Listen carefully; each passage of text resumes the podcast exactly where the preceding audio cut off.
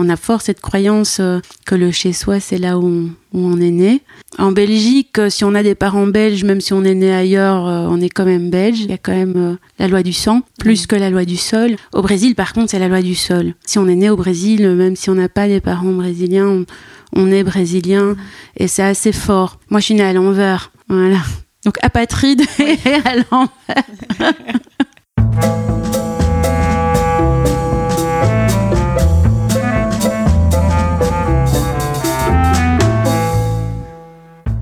Bienvenue pour un dernier détour au pays de nulle part. Je suis Aude Piette, fondatrice du Coworking Gare et co-gérante avec ma sœur Lola du restaurant Les Gamines et de l'hôtel Le Val de Poix à Poix-Saint-Hubert en Ardennes belge. Au pays de nulle part est un podcast dédié à la ruralité et à ceux qui y vivent ou pas. Pour ce dernier épisode, nulle question de ruralité ou de relation ville-campagne. J'ai eu envie de prendre le temps, de prendre un peu de temps avec vous pour réfléchir sur la question de l'habiter. La question peut paraître incongrue, et pourtant, il ne suffit pas d'être abrité pour habiter. Comment appréhender la question de l'espace habité, des styles d'habiter, des pratiques d'espace, des différentes façons de rendre habitable de l'espace, du rapport aux autres, à l'environnement et au monde biophysique aussi? Car au final, habiter n'est-il pas le propre de l'humain? J'avais envie d'aborder cette thématique avec Carolina Serra. Carolina est historienne de l'art et anthropologue. Elle enseigne actuellement à l'ERG et à Saint-Luc à Bruxelles, où elle donne notamment un cours de l'anthropologie de l'habité. Amie de longue date de mon compagnon Stéphane, j'ai appris à la connaître à l'occasion de grandes tablées de copains et je l'ai très vite trouvée passionnante. Parce que son histoire personnelle est aussi bouleversante et fait écho à de nombreux égards aux différentes thématiques de ce podcast, j'ai très vite su que c'était avec elle que j'allais partager ce dernier épisode. Vous venez de faire un détour au pays de nulle part. Belle écoute de l'épisode 31, S'habiter en compagnie de Carolina Serra. Bonjour Carolina. Bonjour Aude. Ça me fait très plaisir aujourd'hui d'avoir cette conversation avec toi parce que, euh, bah, tu le sais, euh, j'avais toujours voulu clôturer ce podcast en ta compagnie. Et donc c'est assez émouvant parce que c'est le dernier euh, interview de ce podcast. Mais on va planter le décor à nos auditeurs. On est à Bruxelles. C'est une ville qui pour toi, je pense, résonne un peu de manière assez personnelle. Peux-tu nous dire depuis quand tu y vis, toi, à Bruxelles, Carolina? Euh, ben Moi, j'y suis née à Bruxelles, mais de parents qui venaient d'arriver, qui sont arrivés euh, une petite année, euh, enfin une année auparavant, qui étaient réfugiés politiques du Brésil, qui était sous dictature à l'époque. Et donc euh, voilà, j'y suis depuis que depuis que je suis née, mais euh, dans un univers très spécifique et donc avec une, je suis née en exil, ça a un certain poids, et donc je suis née euh, apatride, réfugiée à ONU pendant cinq ans. Et quels sont tes souvenirs d'enfant ici à Bruxelles, grandissant, de, ces premières années à Bruxelles euh Alors, euh, premier souvenir, mes parents se sont séparés quand j'étais euh, toute petite, j'avais un an et demi. Donc ils se sont vraiment rencontrés.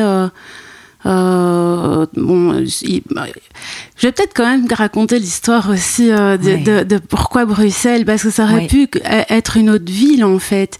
Je crois que c'est une histoire qui est chouette et qui vaut la Mhm. peine d'être racontée. Donc euh, mes parents se connaissaient pas avant, enfin ils s'étaient rencontrés une seule fois avant euh, de se re-rencontrer euh, à Bruxelles. Donc mon père euh, venait de Rio de Janeiro, il était originaire du nord-est brésilien, mais il a, il a vécu euh, de- depuis son adolescence à Rio. Il était euh, euh, militant, euh, euh, leader estudiantin, etc. Assez connu. Et puis il a été mis en prison pendant deux ans, échangé contre un ambassadeur américain. Il s'est retrouvé au, au Mexique, puis à Cuba, parce qu'une fois l'échange avec l'ambassadeur, il a été banni et il a été déclaré mort civil. Donc quand je suis née, moi j'étais apatride, réfugié ONU, mais mon père était mort civil. Donc il était déclaré mort par le gouvernement brésilien. Il n'avait pas de. Donc s'il retournait au Brésil, il était déjà considéré comme ayant euh, quitté cette sphère. Oui, voilà. Donc, euh, après, euh, après cet échange avec l'ambassadeur américain, il se retrouve au Mexique, puis à Cuba. À Cuba, il y a le revirement stalinien, il est mis sous résidence surveillée, il va en Algérie, et puis au Chili. d'Algérie, il retourne au Chili. Euh, donc il retourne en Amérique latine. Et là, euh, il y a beaucoup de Brésiliens déjà au Chili qui avaient fui euh, le Brésil et qui essayaient de se réorganiser pour pouvoir retourner au Brésil, continuer la lutte. C'est là qu'il a rencontré ma mère pour la première fois, dans des réunions en fait de réfugiés politiques brésiliens déjà, qui essayaient de voir comment éventuellement retourner au Brésil, continuer l'opposition au régime dictatorial. ma mère, elle vient de Sao Paulo. Euh, d'un milieu populaire euh, de Sao Paulo. Et elle, est, elle, elle est rentrée, par contre, elle a commencé euh, son opposition par du théâtre-action, etc. Mais elle est rentrée à un moment dans la lutte armée parce qu'il n'y avait plus d'autre option que soit se taire et faire semblant de vivre une vie normale tout à fait, soit rentrer dans la lutte armée. Elle n'a pas participé aux opérations armées parce qu'elle voulait pas avoir d'armes, etc. Mais elle faisait les planques, elle s'occupait de la façade des planques euh, et, elle était l'infirmière un peu de s'occuper des soins. Et, euh, en fait, euh, dans son groupe de lutte armée, à un moment donné, c'était plus très viable parce qu'ils ont fait une opération qui a foiré. Déjà, la lutte armée à Sao Paulo était très fragilisée et ils se sont retrouvés à devoir mettre quelqu'un à l'hôpital qui était en pleine connaissance des dernières planques et des derniers endroits. Et ils ont fait une réunion pour décider s'y rester à Sao Paulo ou s'y fouiller. Et ils ont décidé de rester, ce qui équivalait quand même à probablement à trouver. Et ma mère a fui son propre groupe de lutte armée. Ils sont tous morts depuis. Et, euh, et donc elle a fui pour aller au Chili. Donc c'est comme ça que et c'est là qu'ils se sont rencontrés pour la première fois, mais où ils n'ont pas eu d'histoire amoureuse encore. Et puis il y a eu le coup d'État au Chili aussi, et là c'est la période où il fallait pour s'en sortir rentrer dans une ambassade pour arriver à, à, à sortir. Euh, du pays. Et donc, euh, mon père, c'est de nouveau, je pense qu'il était dans l'ambassade du Mexique. Et ma mère, je pense que c'était l'ambassade du Panama. Elle en a parlé récemment, parce qu'on parlait de l'expérience du confinement. Mhm. Qu'elle disait que c'était quand même euh, un confinement de luxe qu'on vivait, parce qu'elle a été confinée dans un 100 mètres carrés avec 240 personnes, mhm. dont 60 enfants. Et que c'était une autre expérience du confinement. et donc, en fait, c'est l'ONU qui s'est chargée d'encadrer les trajets de retour des réfugiés politiques, enfin des retours, pas de retour, les trajets de... Euh, donc c'est l'ONU qui encadrait en quelque sorte les itinéraires de ces réfugiés politiques, parce que donc ma mère était au Panama, mais le Panama ne, voulait pas garder ces réfugiés politiques, et en fait euh, la position officielle était qu'on les envoyait tous à l'est, en Europe de l'Est, parce qu'ils étaient tous communistes, puisqu'opposés au régime dictatorial, donc des grands euh, clichés. Évidemment, pratiquement aucun d'eux n'était euh, pro-stalinien euh, et n'avait pas du tout envie de se retrouver sous un autre régime autoritaire. Et heureusement, les avions ne, parvenaient pas à faire tous ces vols en direct, donc il y avait toujours une escale. Et les gens de l'ONU qui encadraient ça avaient tendance à dire, bon, l'escale de ton avion, c'est à tel endroit, descends et demande l'asile politique, et puis on te donne une adresse de, de premier contact etc. Et en fait, le fait, le fait que ce soit Bruxelles, c'est parce que c'était l'escale des deux avions de mes parents. D'accord. Mon père aurait préféré Paris ou Londres, mais il s'est retrouvé à Bruxelles. Et donc, euh, et donc c'est pour ça que je suis bruxelloise. C'est le hasard de deux escales en fait. Mon père devait aller en, en Roumanie et ma mère en Bulgarie, et ça a été Bruxelles.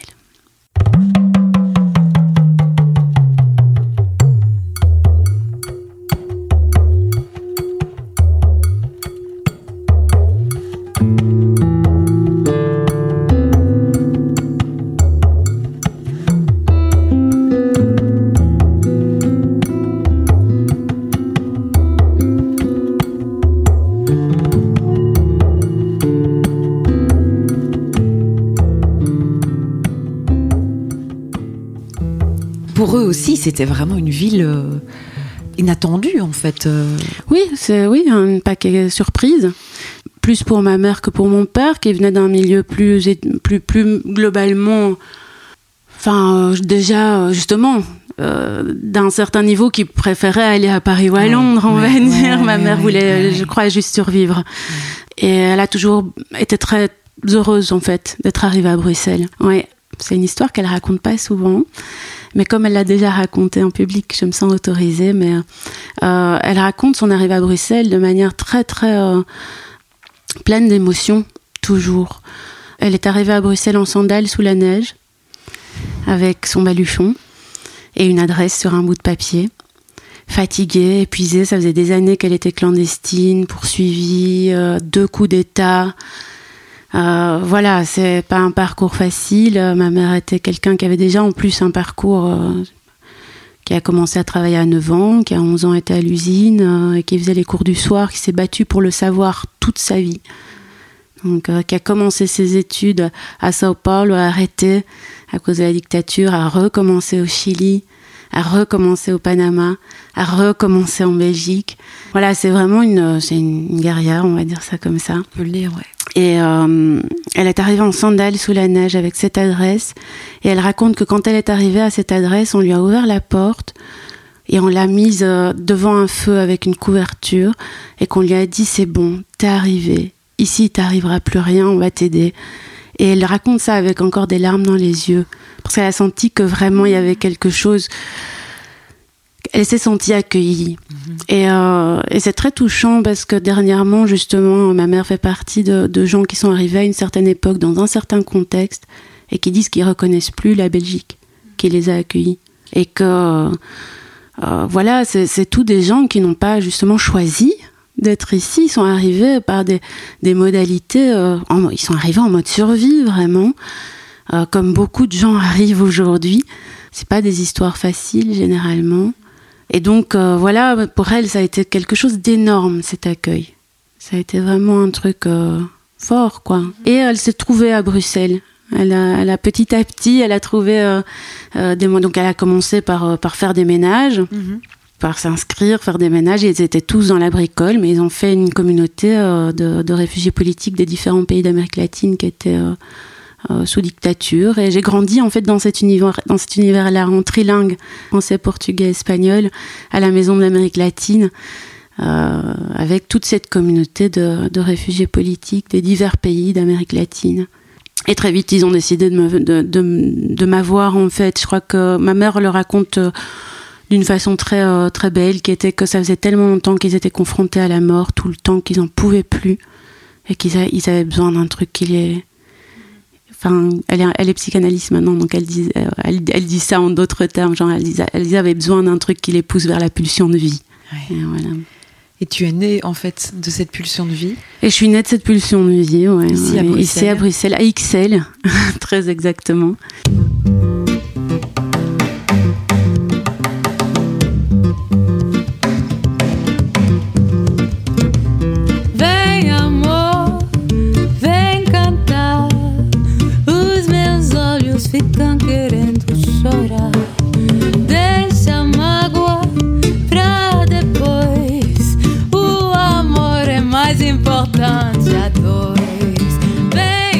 Quand même quelque chose euh, de, très particulier dans, ton histoire, c'est que tes deux parents sont brésiliens. Et donc, quelle a été la, quelle a été la place de la culture brésilienne, euh, toi, en, grandissant, et comment tu t'identifiais par rapport à, cette euh, culture quand même brésilienne? Est-ce que ça a été très vite quelque chose qui a fait partie de toi, de ta construction, de ton, de ton identité? Bah oui, oui, une place phénoménale. de nouveau, je suis née dans l'exil avec des gens qui ne sont pas venus ici par choix ou par envie ou par euh, et qui euh, pour une partie d'entre eux notamment mon père n'avaient qu'une obsession c'était le retour mhm. euh, c'était pas du tout un plan d'existence hein, de vivre à Bruxelles pour lui et pour la grande majorité quand il y a eu l'amnistie plus de 90% des personnes brésiliennes réfugiées politiques sont rentrées hein.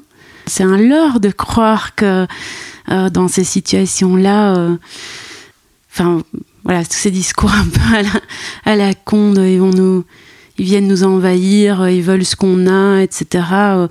Quand, on connaît la situation de personnes qui sont réfugiés politiques, euh, en, littéralement en exil, la plupart des gens qui bougent quand ils le font par nécessité, il y en a beaucoup qui, s'ils avaient pu rester chez eux, ils seraient restés chez eux. Et là, par rapport à la question que tu me posais, ce chez soi, justement, où on arrive euh, aussi dans, ces questions-là, c'est très particulier, justement, de naître à Bruxelles dans une autre communauté aussi forte et aussi, euh, justement, fortement ancré dans ses racines.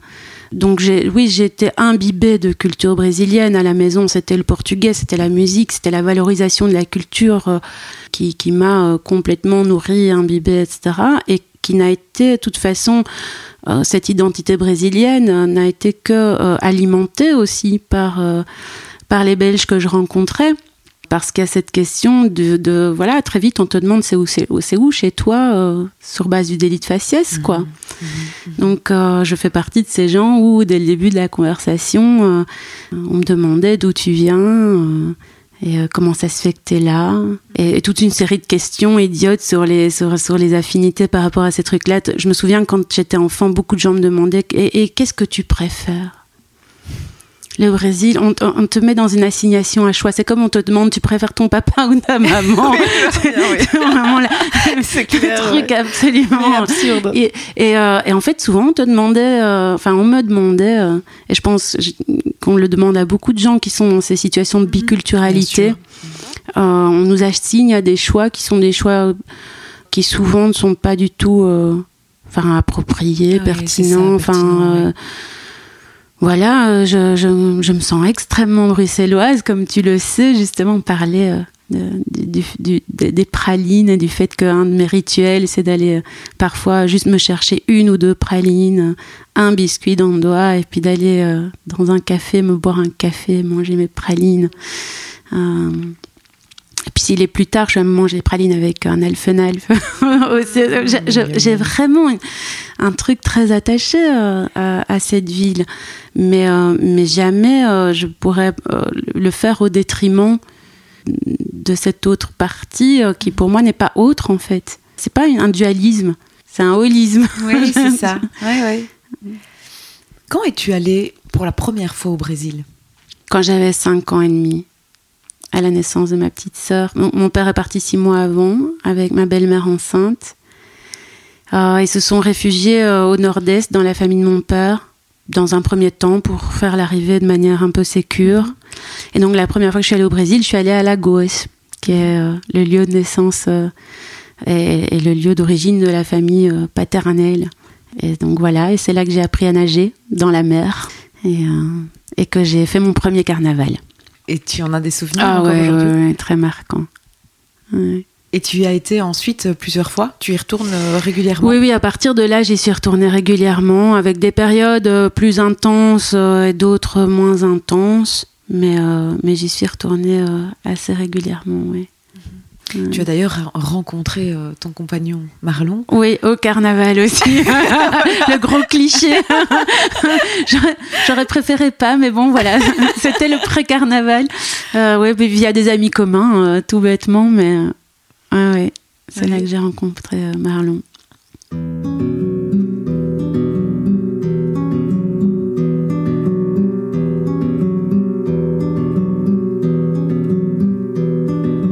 Sabia, vai dizer a ela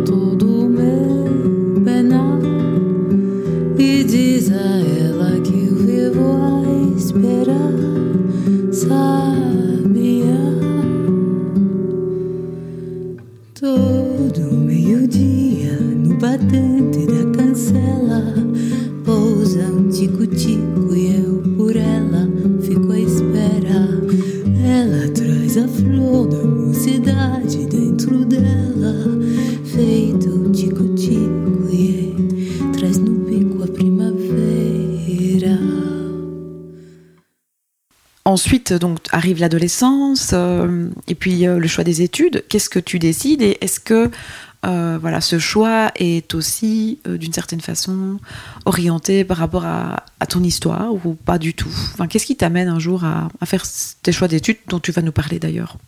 Bah, C'est très simple. Enfin, là, il y a plusieurs dimensions. le choix vraiment est venu en cours de sciences humaines mon premier cours de sciences sociales en fait à l'école où euh, bêtement le prof a repris euh, l'ensemble des disciplines concernées. Et donc à un moment il parle d'ethnologie et décrit ce que c'est. Et moi je suis sortie de là en disant c'est ça c'est mon truc c'est ça que je vais faire. C'est ça. Donc sans aucun doute tu sens vraiment à part, je savais pas que ça existait. et une fois que j'ai su que ça existait pour moi ça a été une évidence Ok, alors j'ai enfin trouvé. C'est là maintenant. Ouais, Et, euh, et par contre, c'est évidemment éminemment lié à un parcours personnel. Et, euh, et, notamment identitaire sur ces questions d'assignation. De... Quand j'étais en Belgique, euh, les gens te renvoient systématiquement à, ta, à ton origine brésilienne, à ton identité brésilienne. Enfin, il y a ces assignations identitaires des deux côtés. Donc, je grandissais d'une part en Belgique convaincue que j'étais brésilienne, et quand j'arrivais au Brésil, on avait de cesse que me dire mais, mais non, en fait, t'es belge, t'es né en Belgique. Et euh, on a fort cette croyance euh, mmh. que le chez-soi, c'est là où on, où on est né. En Belgique, euh, si on a des parents belges, même si on est né ailleurs, euh, on est quand même belge, mhm. parce qu'il y a quand même euh, la loi du sang, plus mhm. que la loi du sol. Au Brésil, par contre, c'est la loi du sol. Si on est né au Brésil, même si on n'a pas des parents brésiliens, on, est brésilien, mhm. et c'est assez fort. Moi, je suis née à l'envers. Voilà. Donc, apatride et à l'envers. donc, donc, ça a toujours été, un, un, grand dilemme pour moi de, de sentir que ces questions étaient très floues et correspondaient euh, que très rarement à ce que je ressentais et que parfois j'avais l'impression que je devais moi-même m'adapter à toutes ces assignations sans jamais m'y retrouver vraiment et je comprenais pas vraiment. Et puis j'ai grandi aussi avec une maman qui valorisait énormément le fait que j'avais des origines africaines amérindiennes. Au, point a un, des récits euh, une des narrations avec lesquelles j'ai grandi, c'est que quand euh, un peu bon, quand, ma mère est tombée enceinte, mon père a envoyé une lettre à ma grand-mère paternelle pour annoncer que ma mère était enceinte avec une photo de ma mère qui est née dans un milieu très pauvre mais qui est très blanche parce qu'elle est d'ascendance totalement espagnole mais qui est née dans un milieu très populaire pauvre et qui pratiquait par exemple le candomblé, les rituels afro-brésiliens, syncrétiques, etc. et qui avait tout à fait intégré cette construction mythique brésilienne du métissage comme identité positive, euh, du modernisme. On a hérité ça du mouvement anthropophage, notamment du mouvement moderniste des années 20. Voilà, c'est très intéressant. c'est un, très, c'est un mouvement très ambivalent, mais très intéressant, mais qui a du coup valorisé le, métissage comme euh, comme euh, principale identité brésilienne, comme ce qu'il y avait de plus chouette. Et, euh, et, ma mère était très dans cette logique-là. Elle valorisait beaucoup la culture du Nord-Est, euh, l'ascendance africaine. Et, et, par contre, quand ma grand-mère a reçu cette lettre, elle a renvoyé une lettre en disant c'est bien, et la photo, elle a répondu en disant c'est bien, elle est bien blanche, ça va purifier la race. Parce que de l'autre côté, il y avait des mélanges, mais qui étaient très peu assumés en fait. Et ma grand-mère avait pour obsession de purifier la race. Et tous ses enfants s'y sont pliés. Ils ont tous eu des enfants avec des femmes plutôt plus. Pas, pas, tous, tout, à tous les moments, mais euh, il y, a eu quand même. Et puis moi, après, j'ai fait les miens avec un Autrichien euh, plus blanc que ça, tu peux pas. Donc j'ai continué euh, quelque part. perpétuer la tradition. Hein. Cette tradition est. Enfin voilà. Mais mais aux grandes dames de ma mère ah, oui, qui était absolument révoltée, scandalisée. Et, euh, et, donc ma mère, quand je suis née, la première chose qu'elle a faite, et elle me l'a raconté euh, très souvent dans mon enfance, c'est me, me, retourner et regarder si j'avais bien la tache du métissage sous le dos, la tache bleue qu'on a dans les premiers jours de la naissance quand on est le fruit d'un métissage. D'accord, je ne savais pas. Et, euh, et donc elle a vu la tache et elle a dit à mon père, c'est bien, elle est bien noire. Et en fait, moi, j'ai grandi à Bruxelles convaincue que j'étais métisse, mais vraiment tout à fait métisse. Or, j'étais un petit P, on va dire ça comme ça, mais, mais pas du tout euh, spécifiquement métisse. Et, et, et, en fait, le fait que les Belges me demandaient tout le temps d'où je venais, sans même, euh, enfin voilà, sans, parce que j'avais pas d'accent. Ça m'est déjà arrivé aussi que quelqu'un me dise, tiens, euh, d'où tu viens, du Brésil, t'es là depuis quand? Ben, Je suis née ici, oh, tu parles bien le français. Voilà. Et donc j'avais beau avoir la maîtrise, j'avais beau avoir euh, euh, voilà, il y avait cette assignation vraiment du fait que j'avais les cheveux euh, très crôlés, le teint mat. et donc, j'ai d'autant plus cru que les gens me renvoyaient vraiment l'idée que j'avais un, qu'il y avait quelque chose de très explicite. Euh, ce qui me confrontait justement à d'autant plus de perturbations au Brésil parce qu'au Brésil justement on me disait non seulement que j'étais belge mais que j'étais blanche. Donc ça c'était euh, c'était euh, assez particulier. Mais la vraie révélation du fait que j'étais blanche c'était à Matongue à 12 ans. Je suis allée me faire des tresses à Matongue puisque j'étais métisse. Je vais faire des tresses Et là, euh, ça a été vraiment le moment de révélation hein, parce que euh, les coiffeuses n'arrêtaient pas de m'appeler la blanche. Et euh, on me disait tiens, tu veux pas continuer les tresses de la blanche? Elles sont difficiles, ses cheveux sont vraiment très fins et, etc. Voilà. Et j'ai commencé à pleurer devant le miroir parce que tout d'un coup, je me suis rendu compte que j'étais pas du tout métisse, que j'étais blanche et que j'avais totalement hérité de la mythologie de ma mère, que c'était le grand désespoir, la révélation vraiment atroce. Et j'ai dû tout reconstruire en fait. Et j'ai passé beaucoup de temps dans mon enfance et dans mon adolescence, surtout l'adolescence autour de ces questions là. Ça veut dire quoi alors du coup euh, où, comment, où je suis descendante de, descendants parce qu'en plus j'étais en Europe descendante de gens qui venaient du, continent africain qui avaient été déplacés euh, de force au continent américain probablement descendante plutôt de femmes noires que euh, voilà enfin beaucoup beaucoup du métissage brésilien s'est fait quand même par le viol euh, on le sait. C'est des histoires souvent dures. Il y a probablement aussi un homme noir dans l'affaire, mais de nouveau, c'est très tabou dans ma famille. Donc, euh, euh un homme noir qui, qui se serait libéré et qui aurait euh, conquis le cœur euh, d'une femme de la famille. Mais donc, c'est des histoires encore très nébuleuses qu'on ne mm. connaît pas bien. Mais j'ai tout d'un coup compris à quel point ça suscitait des choses dans les imaginaires collectifs, mm. dans, que ce soit dans l'imaginaire de ma mère, mais aussi dans l'imaginaire des gens de manière générale. Donc voilà, je me suis dit, en fait, j'ai envie de comprendre, quoi. J'ai envie de comprendre qu'est-ce que ça veut dire et, qu'est-ce que c'est finalement ce truc. C'est c'est quoi être bruxellois, belge? C'est quoi être euh, être européen? C'est quoi être euh, brésilien? Est-ce que c'est la même chose qu'être latino-américain? C'est quoi être africain? C'est quoi être descendant de quelqu'un qui vient du continent du continent africain? Euh, Parce qu'en fait, petit à petit, on creuse, on se dit, mais en fait, ils viennent pas tous de la même région d'Afrique et c'est très différent. donc à quoi je me rattache quand je me cherche et que je ne sais pas du tout. Et donc c'est beaucoup d'invisibilisation qui permettent de pas toujours tout bien comprendre, mais qui permettent de voir qu'il y a des enjeux. Et donc j'avais envie de comprendre ces enjeux. Pourquoi on est tellement obsédé par ça? Par le fait de devoir justement mettre des étiquettes et d'y correspondre et que ça fonctionne et que et que ça et que ça et que ça sorte pas du cadre. Mm et, euh, euh, comment tout ça se fait. Et donc euh, j'ai décidé après mes, études secondaires de partir vivre au Brésil. Et là j'ai plutôt décidé plutôt que de faire de l'anthropologie parce que bon c'est encore une autre histoire, c'est que mon diplôme était au nom de était un certain nom de famille. J'avais des choses à régler au niveau des papiers en fait administratifs. La situation de l'exil m'a mis dans une impasse administrative aussi. Donc j'avais une double identité, j'avais pas la même identité au Brésil et en Belgique. Du coup, euh, j'avais pas de diplôme quand j'ai été. Euh, oui, donc quand tu es arrivée au Brésil.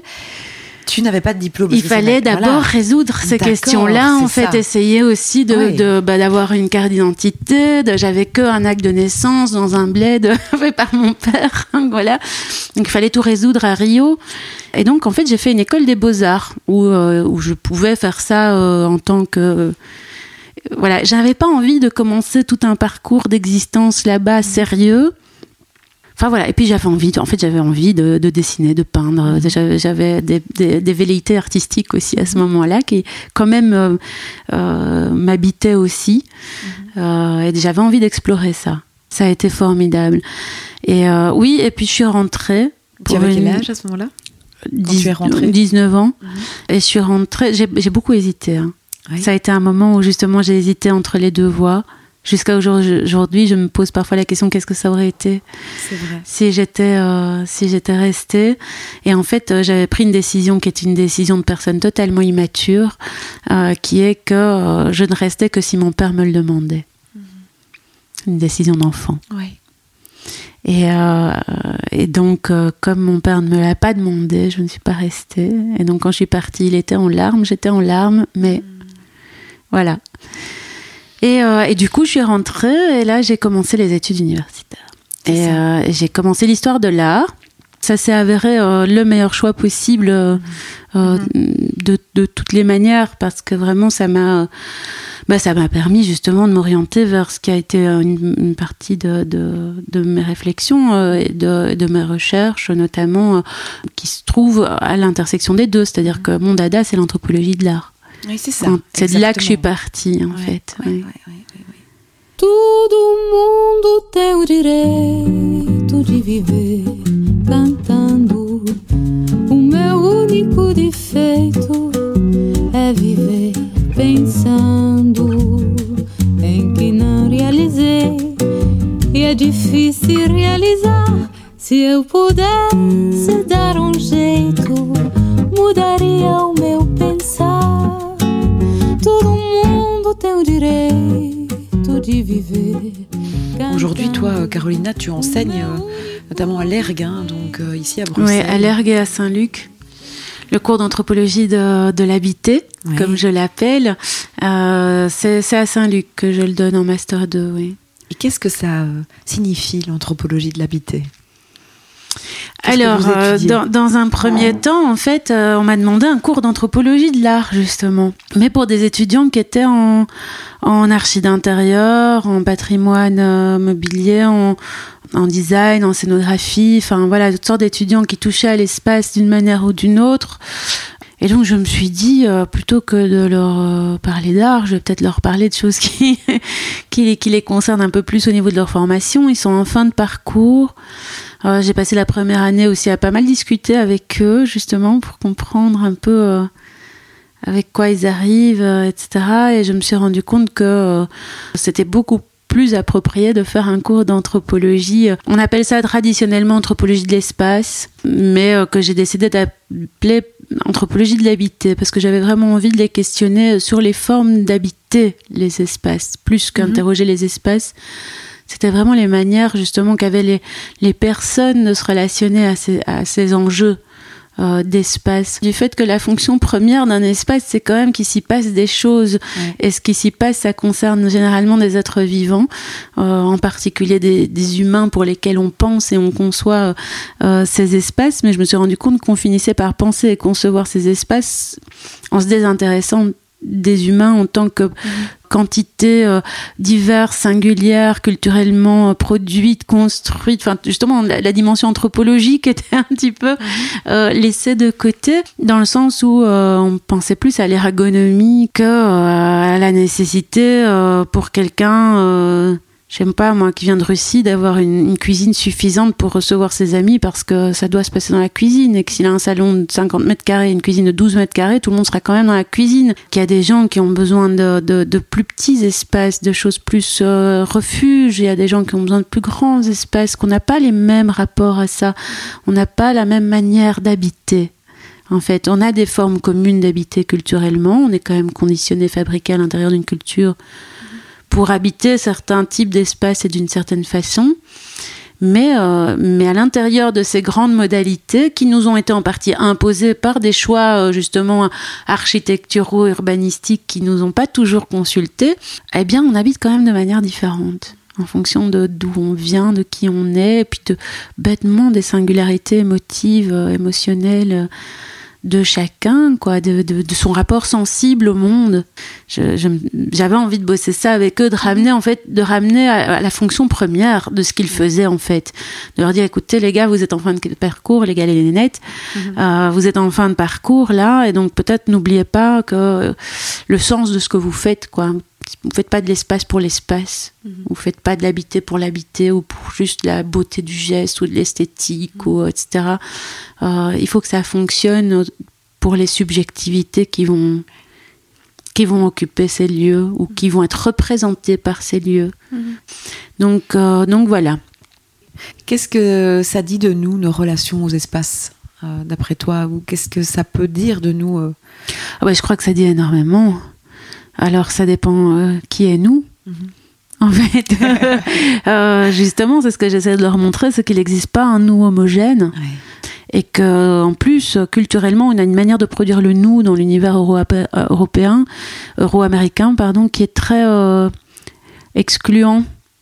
C'est nous et, et l'autre est exclu du nous. Le- on n'a pas un nous inclusif et, euh, et- et je pense que ça se répercute parfois un petit peu dans certaines formes d'habitat. Et donc ça, par exemple aussi, je leur, je leur dis d'être attentifs euh, où, où on vous accueille, comment, qu'est-ce qu'on montre, où on vous installe, qu'est-ce Ouais. qu'on offre. qu'est-ce qu'on donne à voir, comment on produit les espaces en fait. La plupart d'entre nous produisons nos espaces.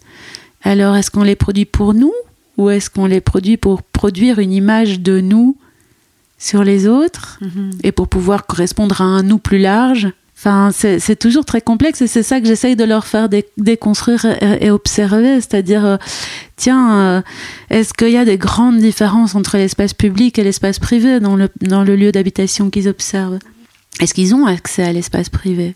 Après, oui, après, comment est-ce que nous habitons? On habite aussi plus qu'un espace. Ça, je les pousse toujours à articuler à d'autres choses. On parlait de s'habiter soi-même et on habite un corps en premier lieu. C'est la première chose qu'on habite, c'est son corps. Et donc, ces corps, quand on analyse les relations des personnes avec leur espace, c'est là aussi qu'on commence. Il y, a des, il y a des corps plus à l'aise que d'autres avec eux-mêmes et avec l'espace. On n'occupe pas l'espace de la même manière. On le, on le voit toutes et tous tout le temps. Comme on les, comme, quand on voit des gens arriver à une, une soirée, par exemple, les gens ne vont pas se mettre de la même manière. Ils ne vont pas se présenter aux autres de la même manière. Euh, Il y a ceux qui vont arriver en faisant un grand euh, et occuper l'espace de tout leur corps très vite. Et puis il y a ceux qui vont arriver très discrètement, prendre très peu de place et, et occuper petit à petit euh, et jamais beaucoup. Et donc on, on- on- on commence à habiter l'espace avec son corps et, euh, et- et on n'habite pas son corps de la même façon non plus les uns les autres. Je leur dis aussi, et ça c'est très intéressant et très important, dans, et ça c'est de l'anthropologie de base, c'est de désamorcer ce qui est dit de ce qui est pratiqué. Donc on va dire quelque chose de sa relation à l'espace et en fait ce qui est la pratique n'est pas toujours correspondant à ce qu'on Ouais. dit parce que euh, on habite aussi le langage. Et le langage, c'est quelque chose de très puissant, de très performatif. Et il y a des gens qui l'habitent beaucoup mieux que d'autres, ou qui ont plus de droits, tout simplement, Ah, par rapport à ça. Mais euh, de pouvoir tout d'un coup se rendre compte que, que les pratiques sont pas toujours correspondantes. Et voilà, et de pouvoir questionner le pourquoi de ça, parce que ça nous parle justement de qu'est-ce qu'on considère être la norme, qu'est-ce qu'on considère être valorisant. Et parfois on va même juste valoriser des pratiques un peu genre contre-culture. Mhm, Euh, mhm. Ah non moi je ne fais pas les choses comme tout le monde. Ou, ou- ou des personnes qui disent mais moi je fais les choses comme tout le monde et puis en fait pas du tout. Ah, oui, oui, oui. Euh, donc euh, voilà. C'est c'est très intéressant de voir ça. Demander aux gens où, où ils ont leur conversation euh, où est-ce qu'on règle les conflits? Euh, dans, dans, des, dans des maisons euh, de cohabitation, de colocation, de famille, etc., où se passent les différentes modalités des relations, quoi sert le frigo, comment... euh, Il y, a, il y a tellement de questions. C'est un univers hein. passionnant, Ouais. c'est vraiment... Et alors justement, c'est très fascinant d'arriver à toutes ces questions par l'observation. Ouais. C'est les étudiants, étudiantes au fur et à mesure qui alimentent toute cette réflexion et, qui font qu'on avance. Donc c'est tout un jeu d'articulation entre des, sources un peu plus théoriques, mais leur expérimentation de ça qui vient faire surgir les questions aussi.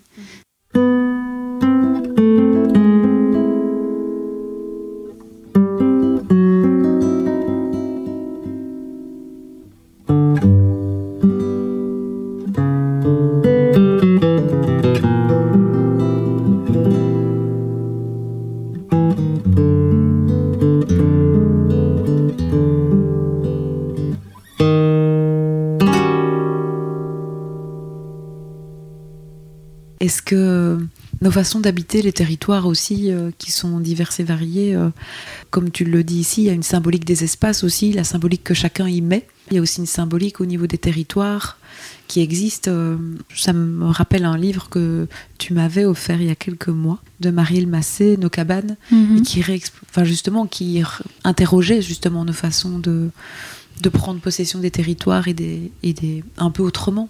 Euh, Euh, bah, c'est ce que je t'ai dit quand je te l'ai offert. Je pense que c'est c'est un livre très important à lire euh, pour le moment, en plus euh, très facile à lire et pas très cher.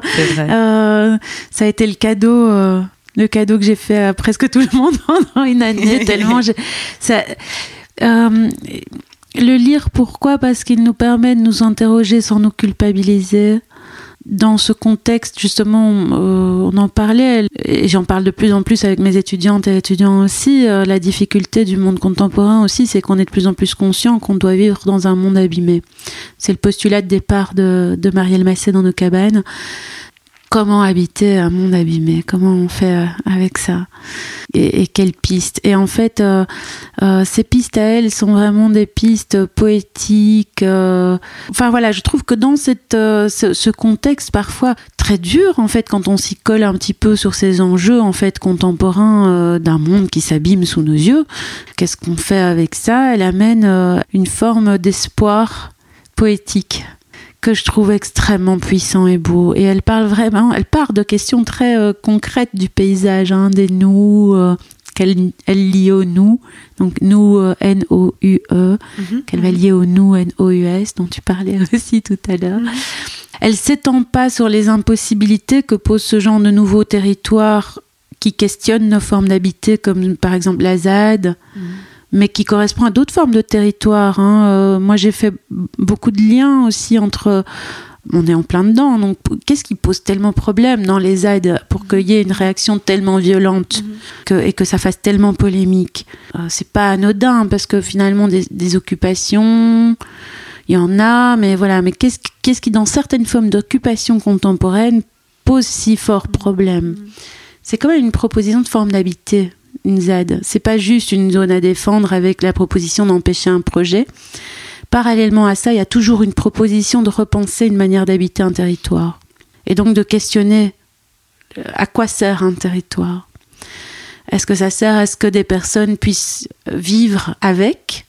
Ou est-ce que ça sert à pouvoir toujours être euh, quelque chose à, à, partir duquel on puisse vivre sûr? Et ça, c'est une question assez ancienne qui démarre dans, dans, dans le champ de la philosophie euh, et d'autres euh, champs euh, des sciences humaines aussi, sur la question de même au niveau de, de, de l'étude académique, est-ce qu'on veut penser sur ou est-ce qu'on veut penser avec?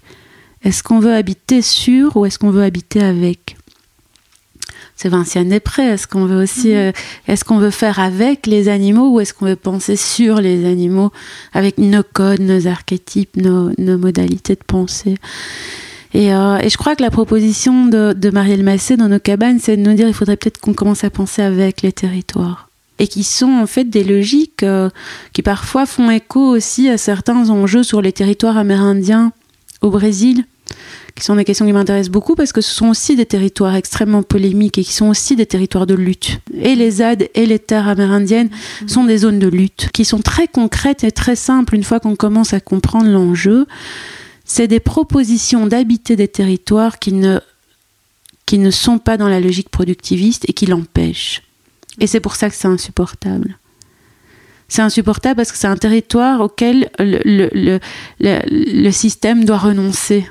Mmh. Et on part du principe, dans ce système que nous habitons aujourd'hui, que euh, tous les territoires doivent pouvoir s'exploiter. Si un territoire ne produit pas et ne s'insère pas dans le, dans le jeu de la productivité, euh, c'est plus vraiment alors c'est de la zone perdue c'est c'est mais enfin non ça ne va pas la planète mais là justement je te parlais d'Achille Bembe ouais. qui est quelqu'un avec qui je, je, je trouve qu'il faut penser aujourd'hui aussi parce que justement euh, il nous parle beaucoup de ces questions-là aussi. Euh, on, est dans une logique, euh, dans un rapport au territoire. Et si on prend la planète comme, quelque part le, territoire qu'on habite, on est complètement.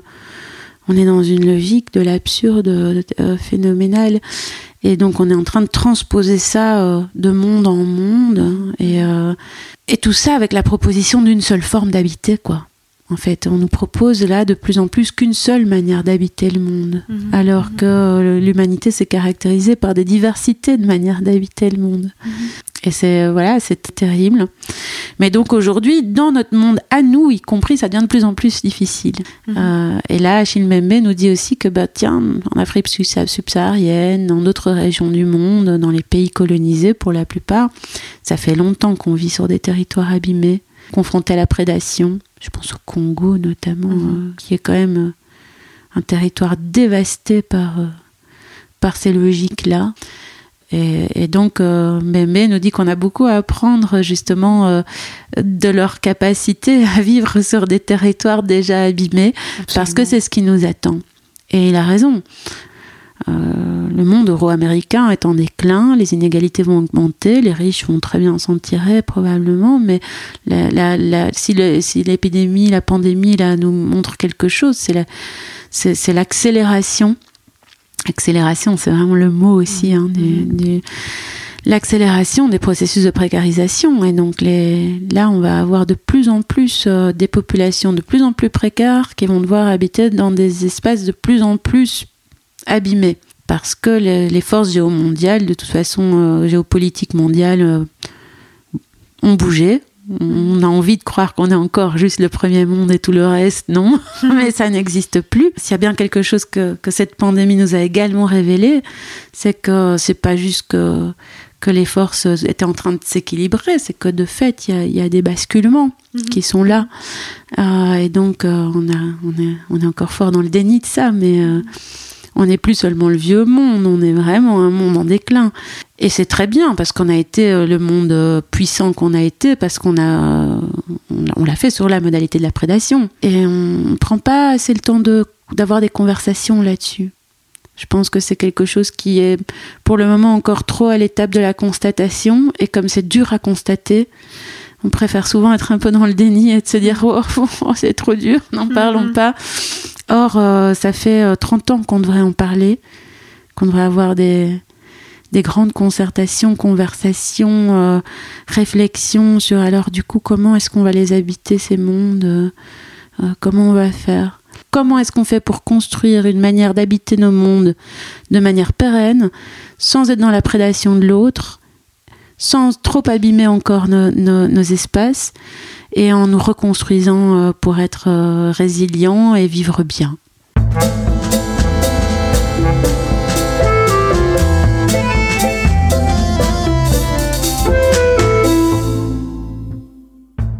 Vous venez d'écouter le dernier épisode d'Au pays de nulle part, s'habiter en compagnie de Carolina Serra. Les virgules musicales que vous avez entendues dans cet épisode sont des extraits du fabuleux travail du quartet de musique brésilienne Rosa, né en 2017 et basé à Bruxelles. Derrière Rosa, de fantastiques musiciennes et musiciens. Stéphanie Scultor, Matteo Carola, Mathieu Robert et Folk Scrowen. Leur musique est un mélange de musique populaire brésilienne, de chansons françaises, de rythme du monde, de jazz, d'improvisation et de poésie en français et en portugais. Je vous encourage vivement à aller les écouter en live dès que cela sera possible et en attendant sur SoundCloud ou Badcamp. C'est donc ici que se termine notre voyage. J'ai eu énormément de plaisir à vivre cette aventure avec vous au gré des épisodes et des rencontres. À réfléchir avec vous au travers ce florilège de témoignages, tous différents et uniques, sur ce qui me liait à mon Ardenne natale. Aujourd'hui, ce que je me dis au final, c'est que le chez-soi, ce n'est pas forcément là où on est né. Se sentir bien quelque part, c'est peut-être d'abord et avant tout intimement lié à la façon dont on se sent accueilli, compris, entendu là, à cet endroit où on dépose ses valises, que l'on y soit né ou pas, qu'on ait voulu y vivre ou pas, que l'on y soit attendu ou pas. Se sentir chez soi, c'est aussi un long chemin, un grand voyage intérieur. Alors un tout grand merci à vous, rats des villes et rats des champs. Vous avez été nombreux et nombreux à suivre, à soutenir et à écouter au pays nulle part et je vous en suis très reconnaissante. J'espère vous retrouver bien vite avec un nouveau projet de podcast sur un sujet tout à fait différent. Je ne vous en dis pas plus. En attendant, vous trouverez toujours tous les épisodes d'Au pays de nulle part sur SoundCloud ainsi que sur toutes les bonnes plateformes de podcast. Alors bonne écoute, bon voyage à vous et à très bientôt.